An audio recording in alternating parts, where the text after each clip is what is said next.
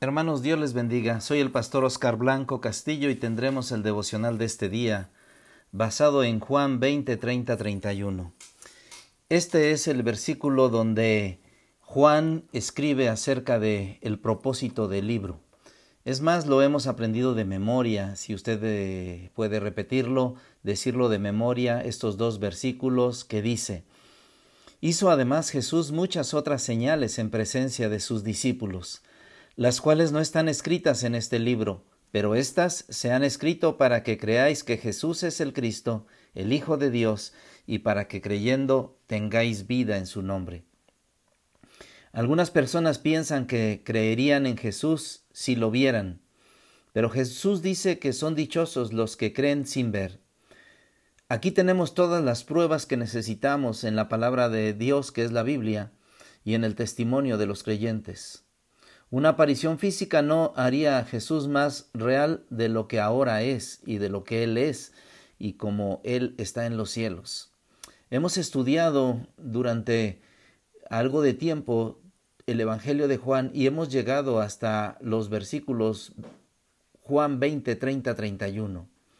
Y hemos visto algunas cosas, pasaremos como un resumen en este devocional de todo lo que hemos visto. Hemos visto siete señales que son cuando Jesús transforma el agua en vino, la sanidad del hijo de un noble, la sanidad del paralítico de Betesda, la alimentación de los cinco mil, Jesús camina sobre el mar, la sanidad del ciego de nacimiento, la resurrección de Lázaro. Estas siete señales, cada una de ellas, las hemos estudiado y hemos visto aplicaciones para nuestra vida.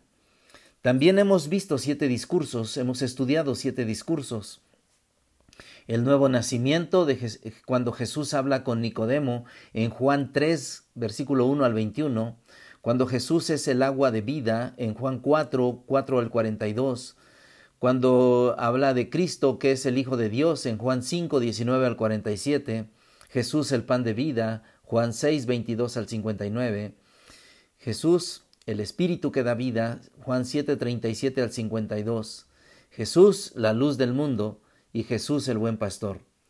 También hemos visto siete declaraciones que comienzan con yo soy. Él ha dicho yo soy el pan de vida en Juan 6:35, yo soy la luz del mundo en Juan 8:12, yo soy la puerta de las ovejas en Juan 10:7, yo soy el buen pastor en Juan 10:11, yo soy la resurrección y la vida en Juan 11:25, yo soy el camino, la verdad y la vida en Juan 14:6 y yo soy la vid verdadera en Juan 15:1. También hemos visto siete acontecimientos de la última semana de su ministerio. Vimos la última cena, el lavamiento de los pies de los discípulos, el discurso de la vid verdadera, la oración de Jesús por sus discípulos y, y por nosotros. En quinto lugar vimos a Jesús, el siervo sufriente, y en este punto vimos su arresto, su arresto, el juicio de los judíos, el juicio de los romanos y la crucifixión. Como sexto punto vimos su sepultura, y en séptimo punto hemos visto su resurrección. Hemos estudiado y hemos pasado por todo este Evangelio y para mí es maravilloso que, que hayamos visto a detalle cada una de las cosas en cada uno de los devocionales. Por eso déjame dejarte este desafío. Hemos estudiado el Evangelio de Juan y ahora tenemos más comprensión de la vida y ministerio de Jesús. Juan nos dice en estos versículos, Juan 20, 30, 31, y nos describe las siete señales y nos dice que hizo Jesús muchas otras señales en presencia de sus discípulos. Pero estas señales que Jesús hizo son más que suficientes para saber y para creer que Jesús es el Cristo.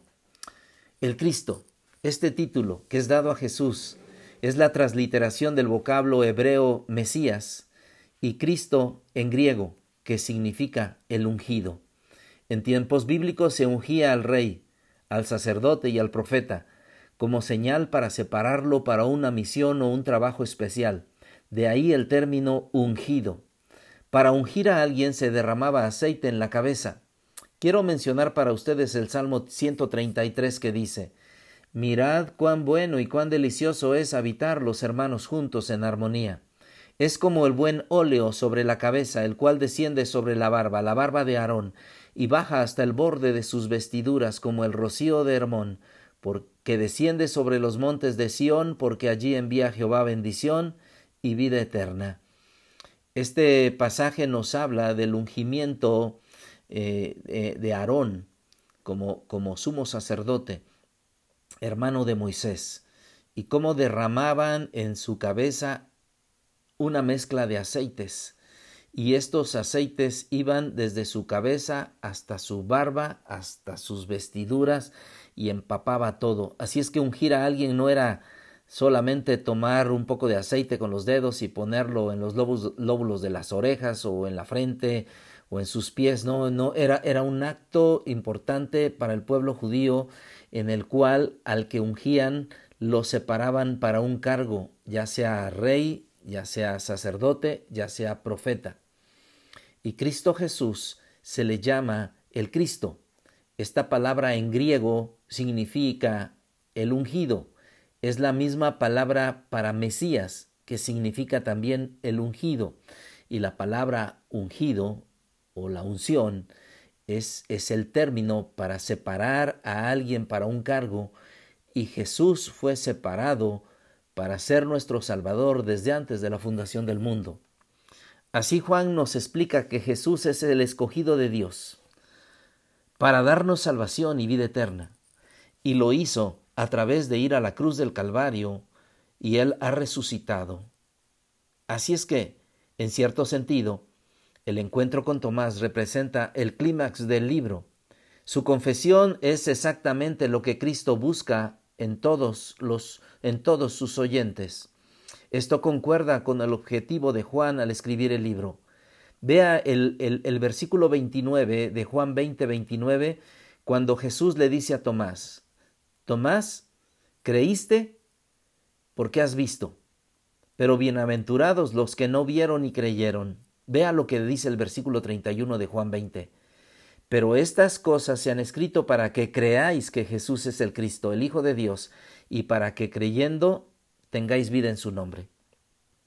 Hemos estudiado que esta palabra creáis puede traducirse para que sigan creyendo o para que crean.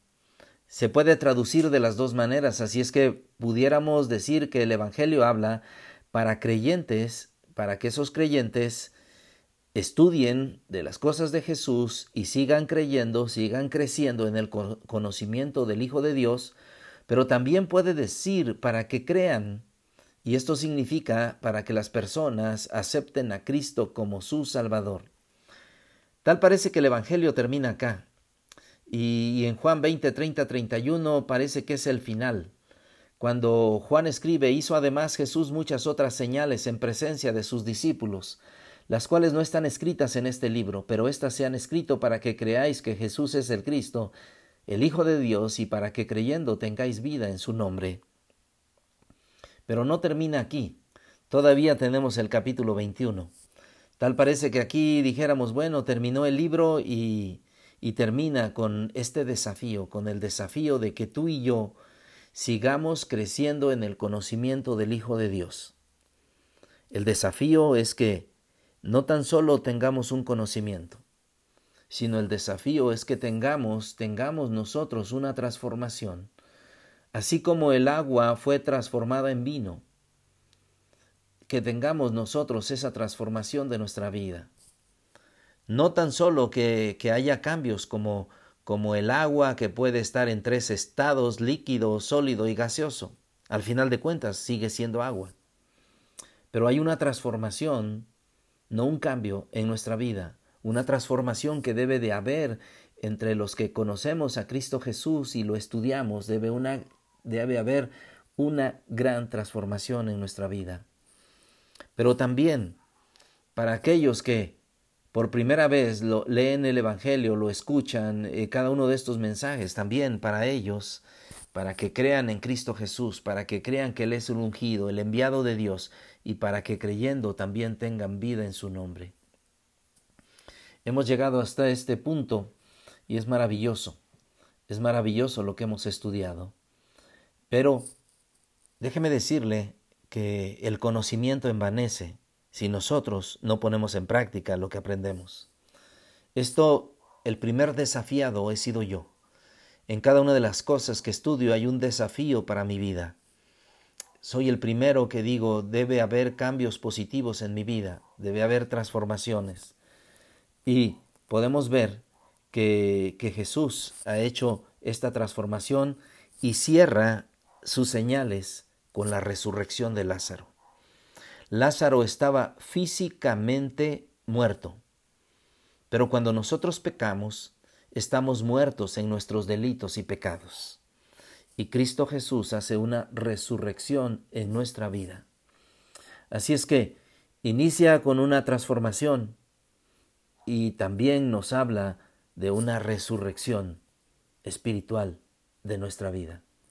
Así es que si usted me ha seguido en estos devocionales, no sé cuántos devocionales tengan, yo, yo ni, ni, ni siquiera los, los, los he contado, pero por lo menos tendremos aquí, no sé, unos 40 devocionales quizás, no lo sé. Pero hay muchas cosas que Jesús ha hablado a nuestra vida en todo este tiempo. El primer beneficiado soy yo. Y yo sé que cada uno de los que me escuchan ha tenido paz en su vida en medio de las situaciones tan difíciles, ha tenido exhortaciones, ha tenido ánimo, porque es la palabra de Dios que ha llegado a nuestras vidas. Y saben qué, no ha terminado Juan, todavía tenemos el capítulo 21 que nos va a enseñar grandes cosas. Seguiremos proclamando el Evangelio que transforma vidas, no callaremos lo anunciaremos públicamente y por las casas y por este medio electrónico. Seguiremos sembrando amor en estos devocionales. Que Dios les bendiga. Gracias.